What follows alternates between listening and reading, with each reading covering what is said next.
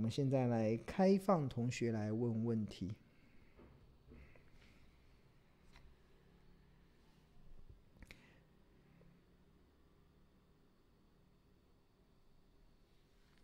好，我们看看同学。哦，阿宽，嘿，阿宽老师好，我是头家日报的订户，今天没有问题，哇，好棒。但想感谢老师的一再提醒，相信好股票会越跌越美丽。嗯，我觉得今天我跟大家带的一个非常重要的概念啊，就是呃，我们我今天是用金融股嘛，金融股来举例。就一年前，其实当大家都不看好金融股，一年前金融股在那边一直在跌。我记得一年前的时候，金融股几乎每一档除完息之后都填息，填除完就表示除完息之后股价在持续的往下跌。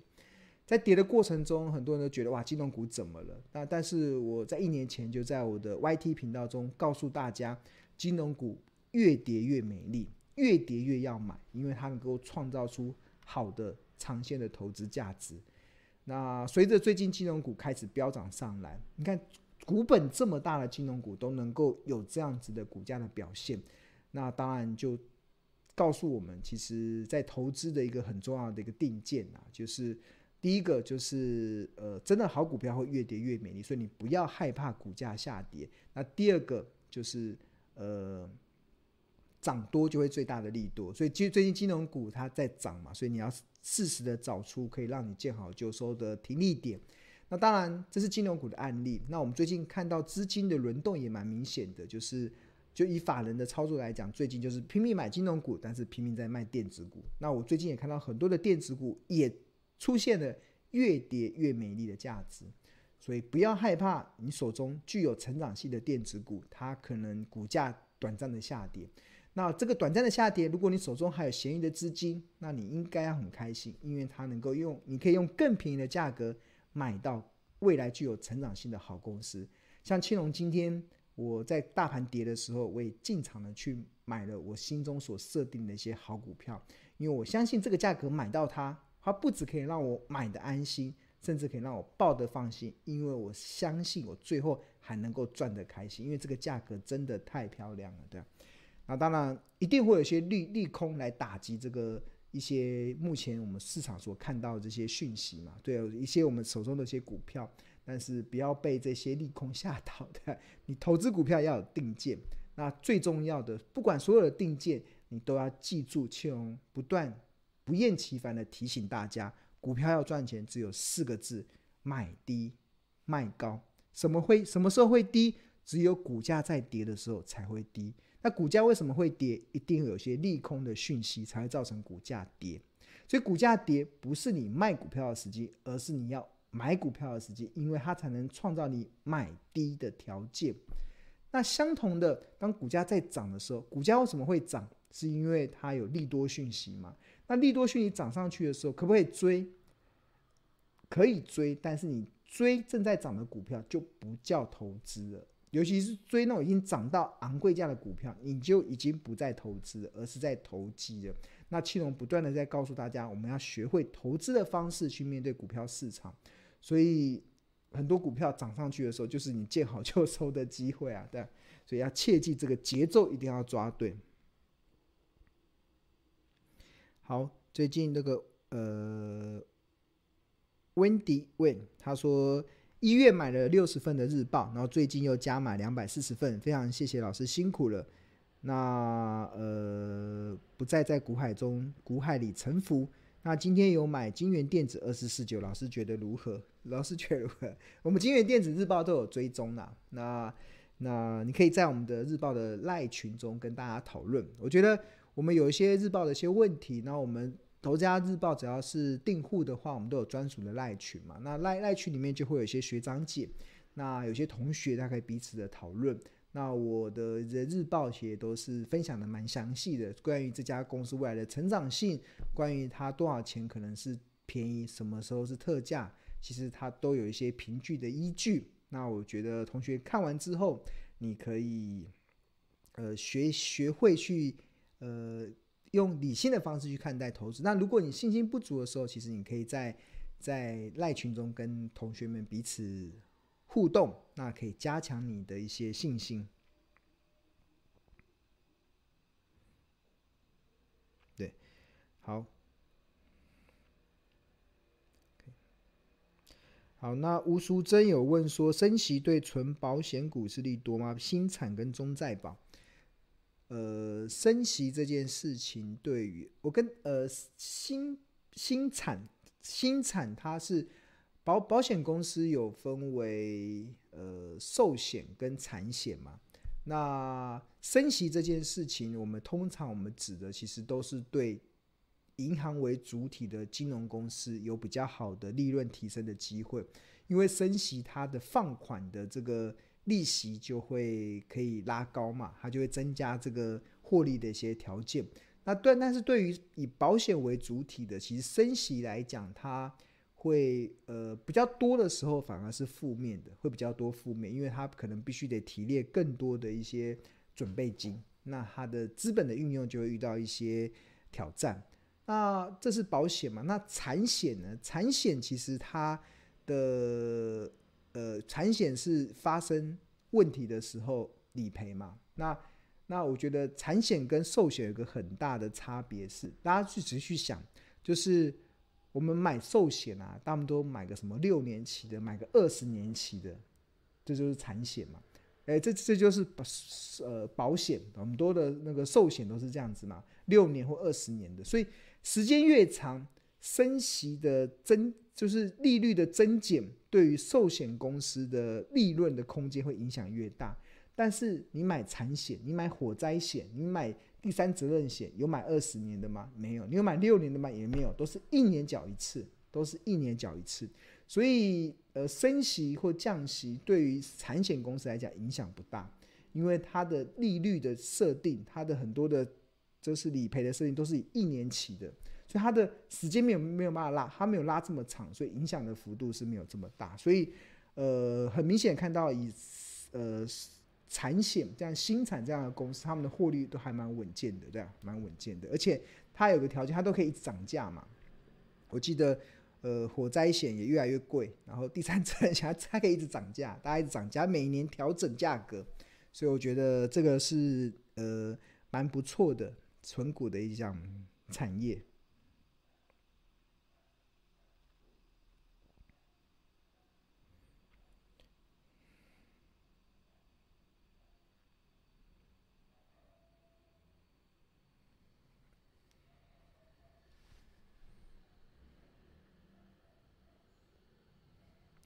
花样美男子问说：升息会很多股票的本一比会调整？那这样子调整的过程中，APP 的河流图有参考的价值吗？那我们的 APP 飙股金 APP 采用的是滚动式的河流图，所谓的滚动式是用过去两百四十天的平均值，所以过去两百四十天的平均值有一个优点，它的优点是什么？它会去符合市况去调整它的一个市场的本益比的状况，它的这个市况有可能是营运结构出现改变。也有可能是市场当时的这个本益比有出现一些修正的过程，但是不管怎么样，因为它是采用滚动式的调整，所以在滚动式的调整中，可能短时间内它可能会有一些误差，但是时间一拉长，它就有很有参考价值，因为它是滚动式的一直在调整，所以如果市场开始在调整本益比的时候，它也会反映在滚动式本益比的变化上，因为它是一个。年限的概念，它是两百四十天平均的概念嘛，所以如果一直在往下降，那当然当然它的这个呃这个的自然就会下修。那另外我们在这个滚动式河流图里面，里面有一些介绍的方式，有一些应用的一些原则，我觉得同学也要仔细的去看。我跟大家来介绍看一下好了，像这个河流图里面。我们这边不是都有个 I 吗？就有个 I，大家有没有看到？我们河流图里面这边有个 I，大家多要多多利用这个 I 的东西哦。I 里面有非常多教大家怎么去看的方式。那透过这些的内容，你就可以去知道到底要怎么去去找去找这个这个。那这个河道的查询时间河道，那河道如果持续往上，代表公司营运成长；如果河道持续往下，代表公司营运衰退。那河道上下起伏很大，代表公司营运不稳定。那河道不显示，代表不适用河流图。这所谓的河道就是这个，这就是河道，河流图的河道。你们看到这个紫色的河道粉红色的河道、浅蓝色的河道、深蓝色的河道。那如果是往下的，就代表它在衰退；往上的，代表它在成长。那我们通常我们会喜欢，如果就我自己会去喜欢找河道可能在往上的，它至少它在成长的过程嘛。往上下来的时候，你就可以找到一个不错的切入点。那往下的话，它就除非它掉到了一个呃特价的一个状况，不然其实呃在操作上其实就会有一些一些。不一样的一些做法，那同学可以参考这上面的东西，对，他真的教你怎么去判断。我觉得这个文字说明要好好的去运用。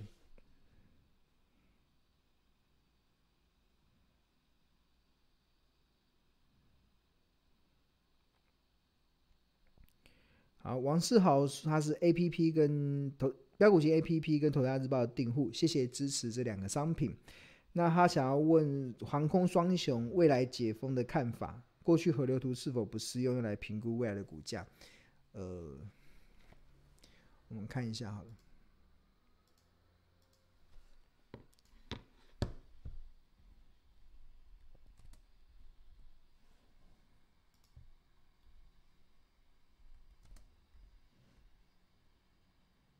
长龙航代号几号？华航好了，我们看一下华航。他们最近的涨到二十七点七了，那河流图应该已经超过它的这个 range 了。哦，这边还还有一个啊，本一比，因为它的股价的它的获利起伏很大嘛，所以我们通常都是看净值比。净值比的部分，因为它公布新的之后，那它其实到目前为止都还蛮适用的，因为它的这个昂贵价已经二十九点七是昂贵价，就以它新的这个净值比来讲，华航的话。其实河流图也在上升嘛，它这就是滚动式的好处。滚动式的好处，它就是可以，它会去不断的去调整，去调整这家公司营运有没有慢慢变好，还是慢慢变坏。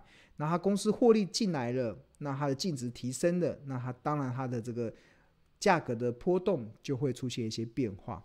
那以这个华航来看的话，就二十九点七。到三二十九点七以上就开始进入这个紫色的昂贵价，那现在目前其实落在这个还落在合理的区间，还落在合理的区间。那如果哪一天掉到二十四点七五以下，可能就进入到呃二十四点七五以下就开始进入到浅蓝色的便宜的区间嘛。那目前看起来应该是不会到，那就是以这个的当做你的操作的依据，对啊。目前看起来是还还蛮适用的，对啊。那这是长龙华航嘛？那还有另外一个是长龙长龙航，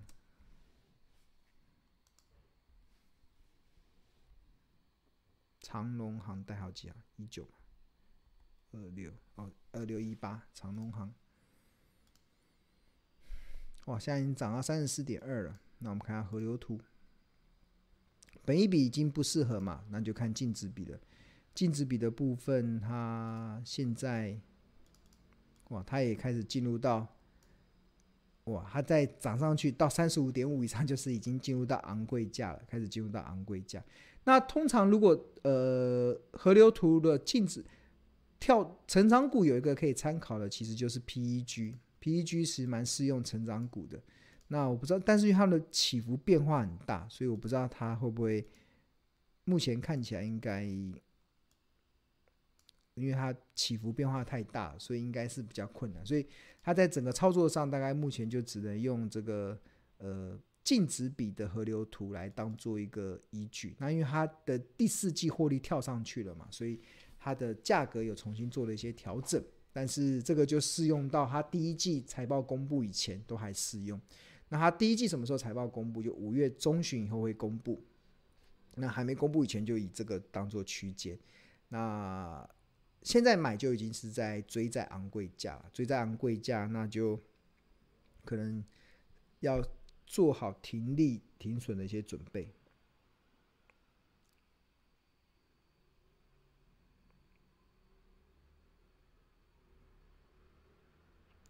OK，好，陈香琪，呃，陈香琪同学，他是标股金 APP 的订户，非常谢谢你支持我们 A P 标股金 APP。然后想要问一档二四七四的可成的看法。那二四七四的可成，我们看一下最近的股价，嗯，这是七四的课程。好，今天是收在一百四十六块。然后这 A P P 里面它有一个分析嘛，分析分析里面有一些速览，速览就可以马上看出来，它是做电子零组件机壳的，是二零零一年上市，然后资本额是百万千万亿十亿七十二点九七亿元，然后近四季的 E P S 十一点二八，那目前本益比是十二点九四倍，净值比是零点七一倍。现金股利是十二块，那近五年的呃近五年的平均股利是十一点二，那所以现金殖利率是七点六七 percent，所以你存呃如果现在投资可成，你的想法应该就是用存股的角度去思考它，因为它用近五年的现金股利的平均值来看的话，它的殖利率是高达七点六七 percent，所以这是一个非常高的一个。所以这是一个非常高的一个殖利率了，所以在这样子的情况之下，它目前的殖利率是八点二二趴嘛，那当然，那那就是它有高的殖利率，那你就要去，那为什么殖利率会高？通常都是因为股价跌下来嘛，股价跌下来才会有高的殖利率，那股价往上涨，那就没有高殖利率可言了，就是说股价跌才会有高的殖利率，因为殖率的算法其实就是。股利除以股价嘛，那要么就是股利跳升，要么就是股价走跌。那通常殖率变高，通常都是指的是呃比较多的状况是股价走跌。那股价为什么会走跌？一定会有一些利空的讯息。那这些利空的讯息造成股价走跌，所以你这你在这过程中你有高的殖利率，那要担心它的利空吗？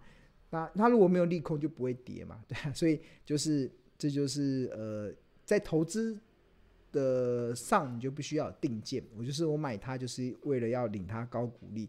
那领它高股利的同时，你就必须要有个定见，就是你要能够接受股价不涨，就是股价不涨时赚股利，那股价大涨时我赚价差。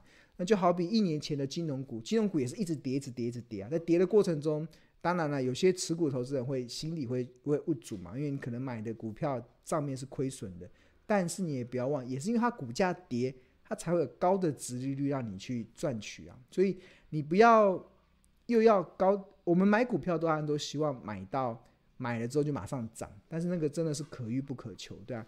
所以通常你要有定见啊。我我这个时候切入，假设是我切入可成，我就是要领它股利。既然我领它股利，那我就可以接受它股价不动，甚至它往下跌也没关系，往下跌我有更高的值利率可以赚取嘛。那往下跌一定会有些利空的讯息，那你就要有有所定见。那只要，呃，那就就耐心等待嘛，因为这这家公司的董事会，它未来的股利至少都十块钱起跳，所以基本上你这样子的价格切入，其实它都很有很高的这个长线的投资价值。来这样，好，这是陈香琪同学的问题。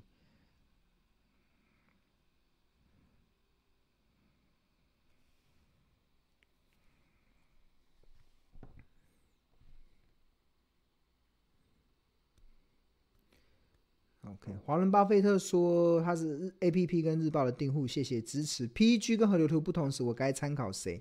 我们呃，我们请助教有一有一个影片，我这先前有一部影片啊，你要可以回去参考的。这个要回去参考，就是呃，不同的股票有适合的方式，对啊。当冲突的时候，适合要用参考谁？关键还是那档股票到底是用哪一个评价的方式比较有参考价值，所以这个问题我没有办法回答你，你要自己去找，因为你才有你你投资的标的才知道你它的属性是什么嘛。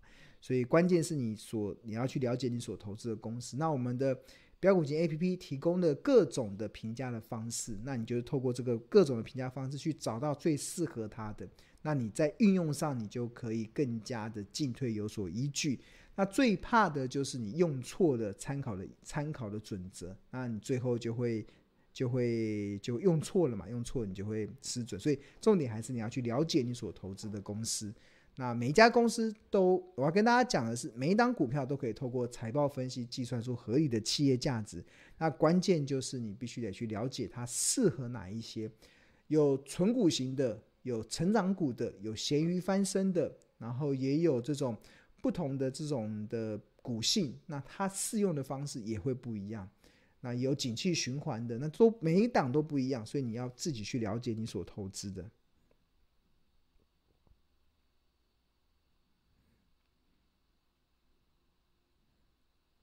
OK，好，有一个张敏祥问，他是 APP 跟投家日报的订户，谢谢支持。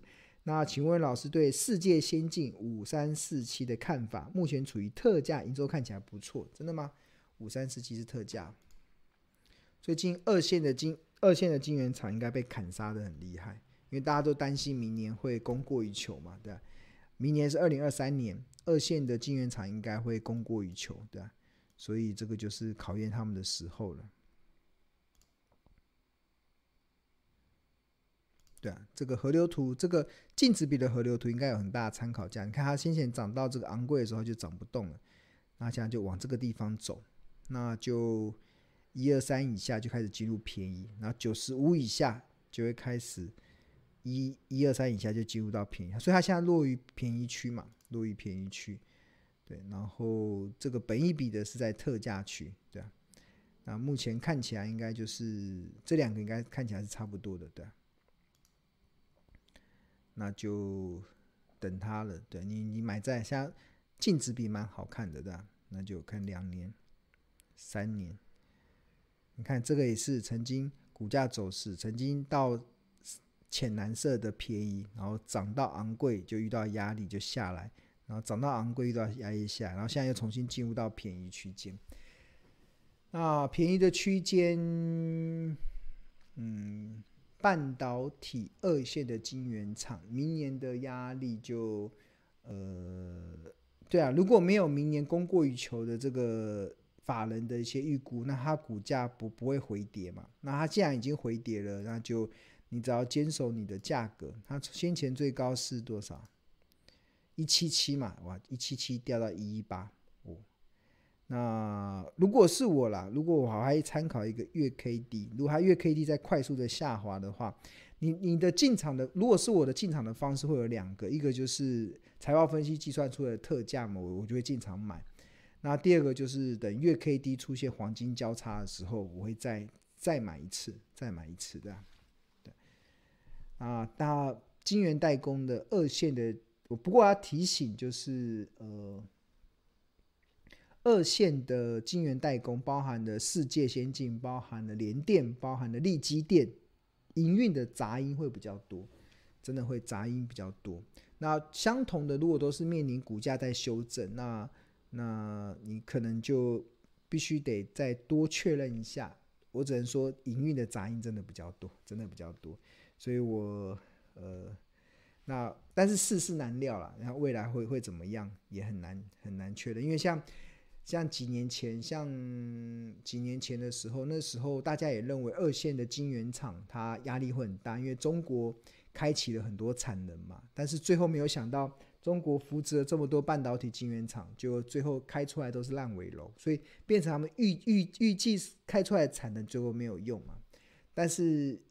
这五年前嘛，现在又从中国大陆又从头再来做一次晶圆厂，对啊，那这次变烂尾楼的几率应该比较低啊，因为他们已经有前车之鉴了，所以应该会痛定思痛的、认真的去经营这个晶圆制造的这个技术的扎根，所以二线厂应该会有一些压力，这个杂音杂音就要去注意。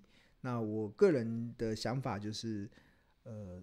它如果跌到特价，也许可以考虑。然后，然后另外一个就等到月 K D 低档黄金交叉的时候。那如果一直没有黄金交叉，就表示整个产业开始走走下坡了，就要稍微注意了，对，因为它是一个月 K D 黄金交叉是一个非常好判断股价中期落底的一个一个有用的讯息，有用的一个指标。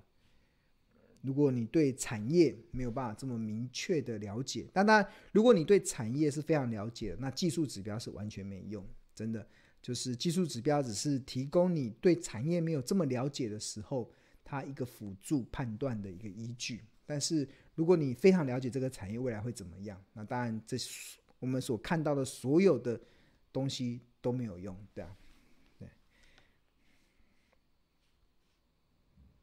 OK，好。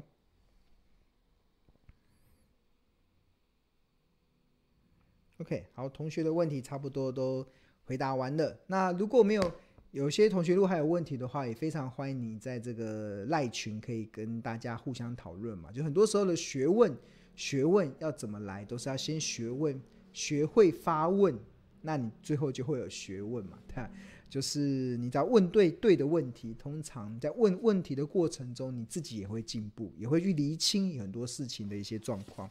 所以我非常鼓励大家，我们营造了非常好的一个学习的平台，那营造了非常好学习的一个互动的环境，那大家好好利用这个平台学习的平台跟这个环境，让你自己在投资的路上可以往一个比较正确的方向走，那不至于让你自己孤军奋战。对，好，那我们今天就到这边喽，那我们下周。